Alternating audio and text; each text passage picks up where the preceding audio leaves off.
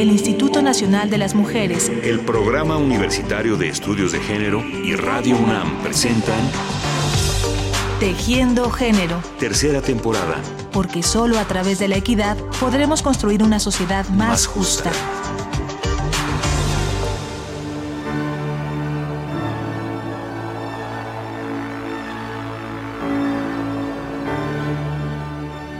Visitamos algún museo de ciencias donde podemos aprender cómo funciona la vida, nuestro mundo, el universo entero, también nos acercamos a la historia de quienes hicieron esos grandes descubrimientos. Arquímedes, Nicolás Copérnico, Galileo Galilei, Isaac Newton, Albert Einstein.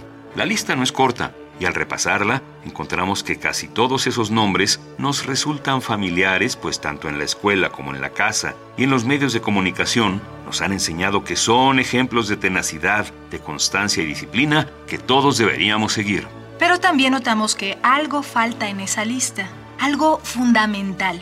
Los nombres de las mujeres que también hicieron grandes descubrimientos. ¿Cómo pueden estar ausentes? ¿A quién se le olvidó incluirlas? Porque desde luego que han existido grandes científicas, mujeres curiosas y brillantes que perseveraron en la búsqueda de las respuestas que el universo nos arroja constantemente. Entonces, ¿por qué no están ahí? En los murales que adornan las facultades de ciencias, en las fichas informativas de los museos más avanzados o en las monografías que solíamos comprar en la papelería para conocer a los grandes científicos de la historia. A lo largo de esta semana nos dedicaremos a explorar esa cuestión. También revisaremos las biografías de algunas de las muchas mujeres que han dedicado su vida al estudio y al asombro, y a quienes, pese a sus hallazgos, se les ha negado un reconocimiento más digno. Sus contribuciones también han hecho posible que hoy sepamos más acerca de cómo funciona la vida, de aquello que compone el universo, e incluso son responsables de que en nuestros días disfrutemos de los avances tecnológicos que ellas solo vislumbraron al cerrar los ojos e imaginar el futuro. Bienvenidos a nuestro programa que esta semana estará dedicado a las visionarias de la ciencia.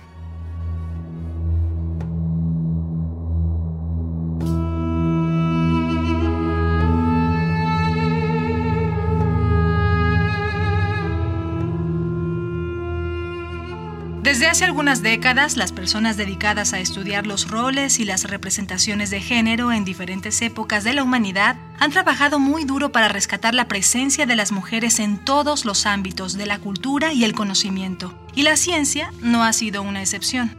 No ha sido una tarea fácil, pues el común denominador de todas estas mujeres es que las sociedades que atestiguaron su desarrollo no se mostraron muy comprensivas ante su valor e inteligencia. Cuando una mujer se mostraba interesada en descubrir el significado del mundo y sus misterios, se convertía en un problema, pues desafiaba el rol que la sociedad le dictaba que cumpliera, ser la encargada de sostener el hogar y la crianza de la descendencia. Sin embargo, algunas lograron colarse en los registros de su época, pues su talento era innegable y sin duda aportaron mucho a su entorno. Pero es muy probable que no fueran las únicas. Debemos preguntarnos, ¿cuántas más se habrán quedado fuera de la historia?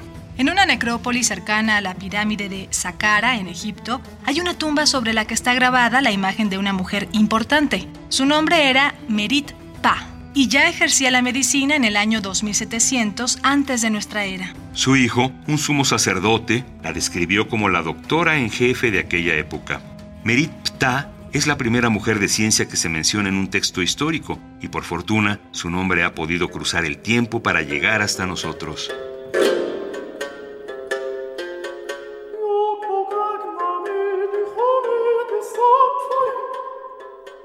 Grecia antigua también quedaron registradas varias mujeres que estudiaban los fenómenos naturales o eran capaces de curar a las personas gracias a que habían experimentado con hierbas y métodos de sanación. Sus nombres son cortos: Agámede, Aglaonike, Teano. Sus historias de vida, carentes de detalles, apenas son menciones simples en los textos de Homero o Pitágoras, como si se tratara de una curiosidad, de una excepción.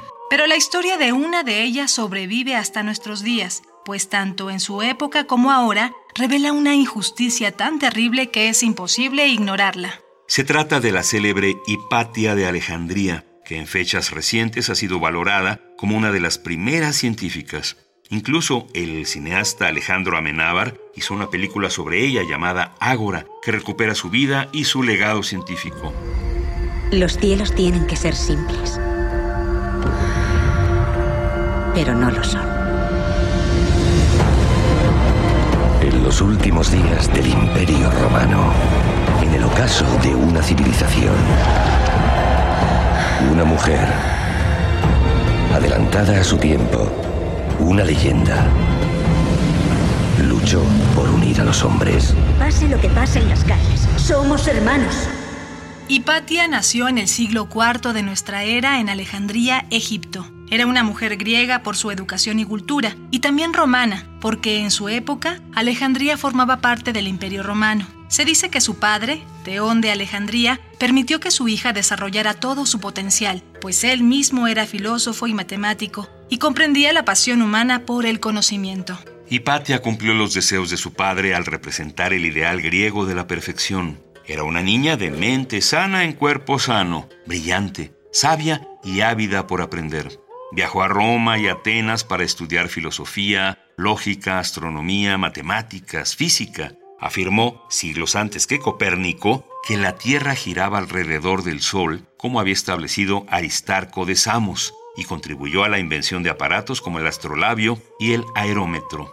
Hipatia impartía cátedra en la escuela platónica del lugar y era muy respetada por sus pares. Pero cuando el cristianismo se estableció en el Imperio Romano, se convirtió en una persona indeseable al cuestionar, a través del conocimiento científico, la perfección de la creación de Dios. Y también, claro, por no subordinarse a la condición que la religión cristiana imponía a las mujeres, la obediencia y la sumisión. En el año 415 de nuestra era, Hipatia fue golpeada, humillada y asesinada en la plaza pública por orden de Cirilo, obispo de Alejandría, quien después fuera canonizado por la iglesia.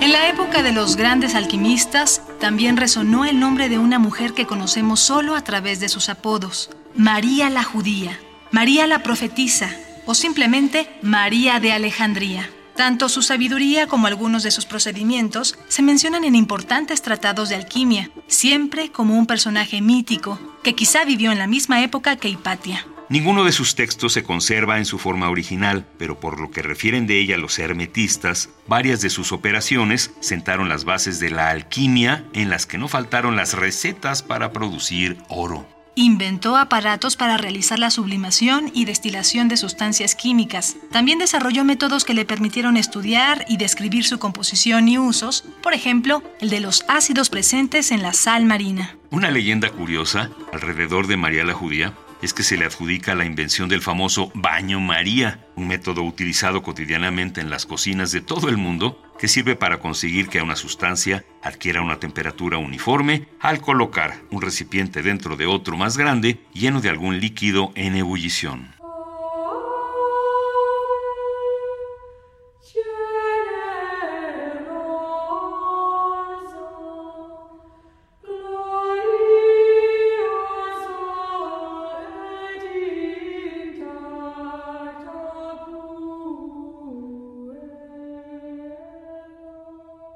Durante la Edad Media, las mujeres encontraron en los conventos el lugar ideal para desarrollar sus habilidades científicas. La abadesa alemana Hildegard von Bingen fue una de las que dejó numerosos textos de medicina, botánica e historia natural.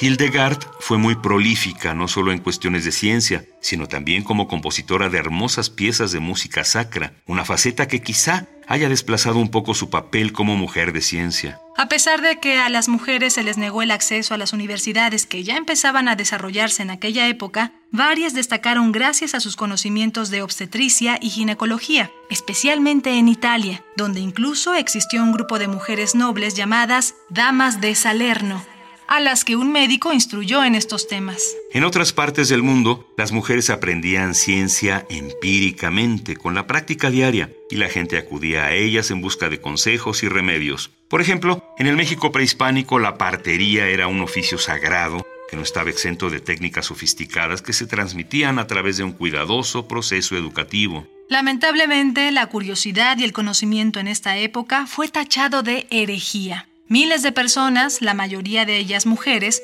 fueron condenadas a muerte durante el periodo de la Santa Inquisición.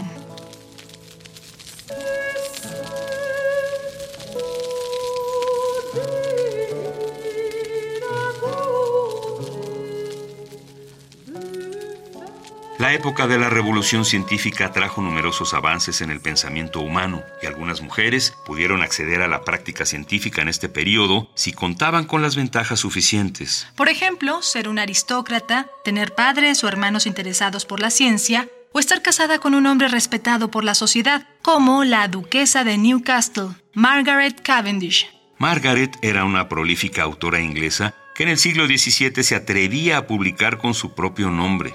Estudió y criticó el método científico y a personalidades tan importantes de la época como Descartes y Hobbes. También se considera una de las primeras autoras de ciencia ficción por su utopía El mundo resplandeciente.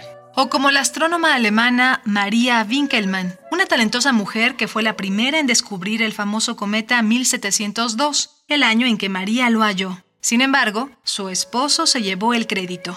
Cuando enviudó, solicitó una plaza como asistente de astronomía en la Academia de Ciencias de Berlín, pero fue rechazada para no sentar un precedente y evitar que las mujeres proliferaran en el mundo de la ciencia. Pero ellas no se rindieron. Por ejemplo, Wang Shengyi, una mujer que vivió durante el siglo XVII en China, estudió astronomía, matemáticas, geografía y medicina. En el jardín de su casa, Wang construyó modelos de cuerpos celestes y maquetas que le ayudaran a entender el fenómeno de los eclipses. Escribió los resultados de su investigación en el texto sobre la explicación de los eclipses lunares, algo muy apegado a lo que hoy sabemos.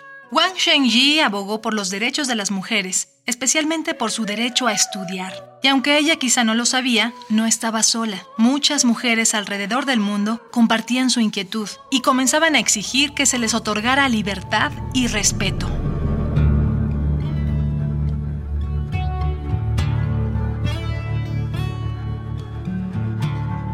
Poco a poco las mujeres comenzaron a participar en cada vez más espacios públicos dentro de la sociedad, las academias, laboratorios y salones de clase incluidos. En la actualidad, las páginas de la historia de la ciencia cuentan con numerosos ejemplos de mujeres cuyos descubrimientos han influido en la manera en que concebimos al mundo, incluso la forma en que trabajamos y nos divertimos en la sociedad contemporánea. Por ejemplo, gracias a la matemática inglesa Ada Lovelace, se desarrollaron los lenguajes de programación.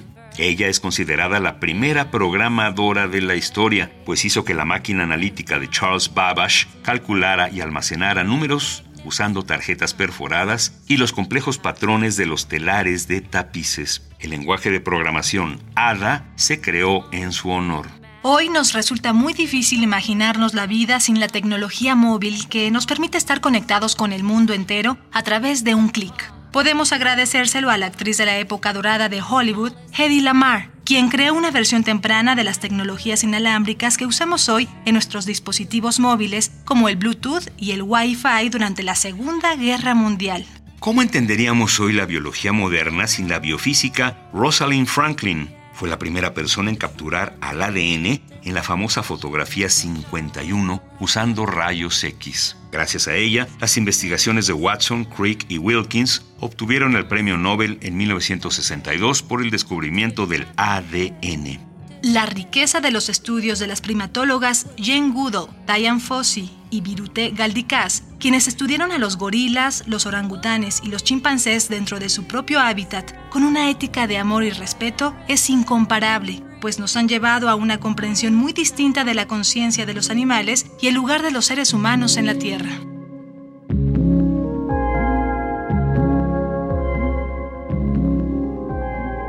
Estos son solo algunos de los ejemplos de cómo las científicas han aportado una gran cantidad de elementos al conocimiento del mundo en que vivimos. Las que aquí nombramos, apenas unas cuantas, son el mejor ejemplo de que no hay ninguna diferencia entre hombres y mujeres para realizar grandes descubrimientos. Solo la falta de oportunidades y un registro prejuicioso de la historia han abierto la brecha que separa la abrumadora distancia entre la presencia de unos y otras en los espacios de toma de decisiones en materia científica.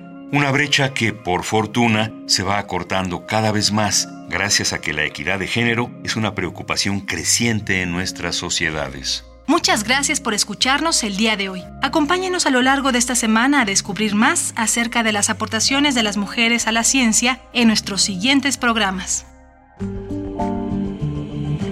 El Instituto Nacional de las Mujeres, el Programa Universitario de Estudios de Género y Radio UNAM presentaron Tejiendo Género, tercera temporada, porque solo a través de la equidad podremos construir una sociedad más, justa.